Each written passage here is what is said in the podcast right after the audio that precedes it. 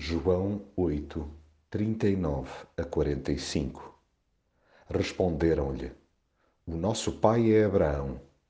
Disse-lhe Jesus: Se sois filhos de Abraão, fazei as obras de Abraão. Mas agora procurais matar-me, a mim que vos falei a verdade, que de Deus ouvi.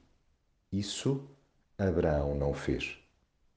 Gostamos muito de citar vultos do passado para viajarmos à boleia das suas virtudes.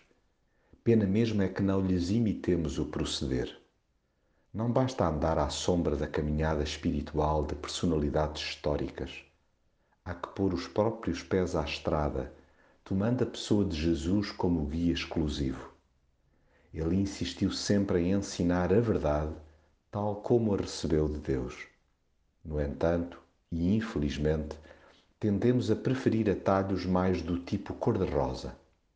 Dessa forma, acabamos por revelar que não acreditamos nele. De que vale afirmar que Deus é Pai, se na hora das decisões não se quer saber para nada da Sua vontade? Quando assim é, bem podemos asseverar que somos unha com carne com Ele, que não passamos de seus meros conhecidos. Jesus deixou bem claro que quem tem Deus por Pai age como seu amigo. Já os que teimam em fazer-se desentendidos estão pura e simplesmente a recusar viver segundo a sua bitola de amor. Rejeitemos a autoestrada da mentira, optando pela vereda da verdade.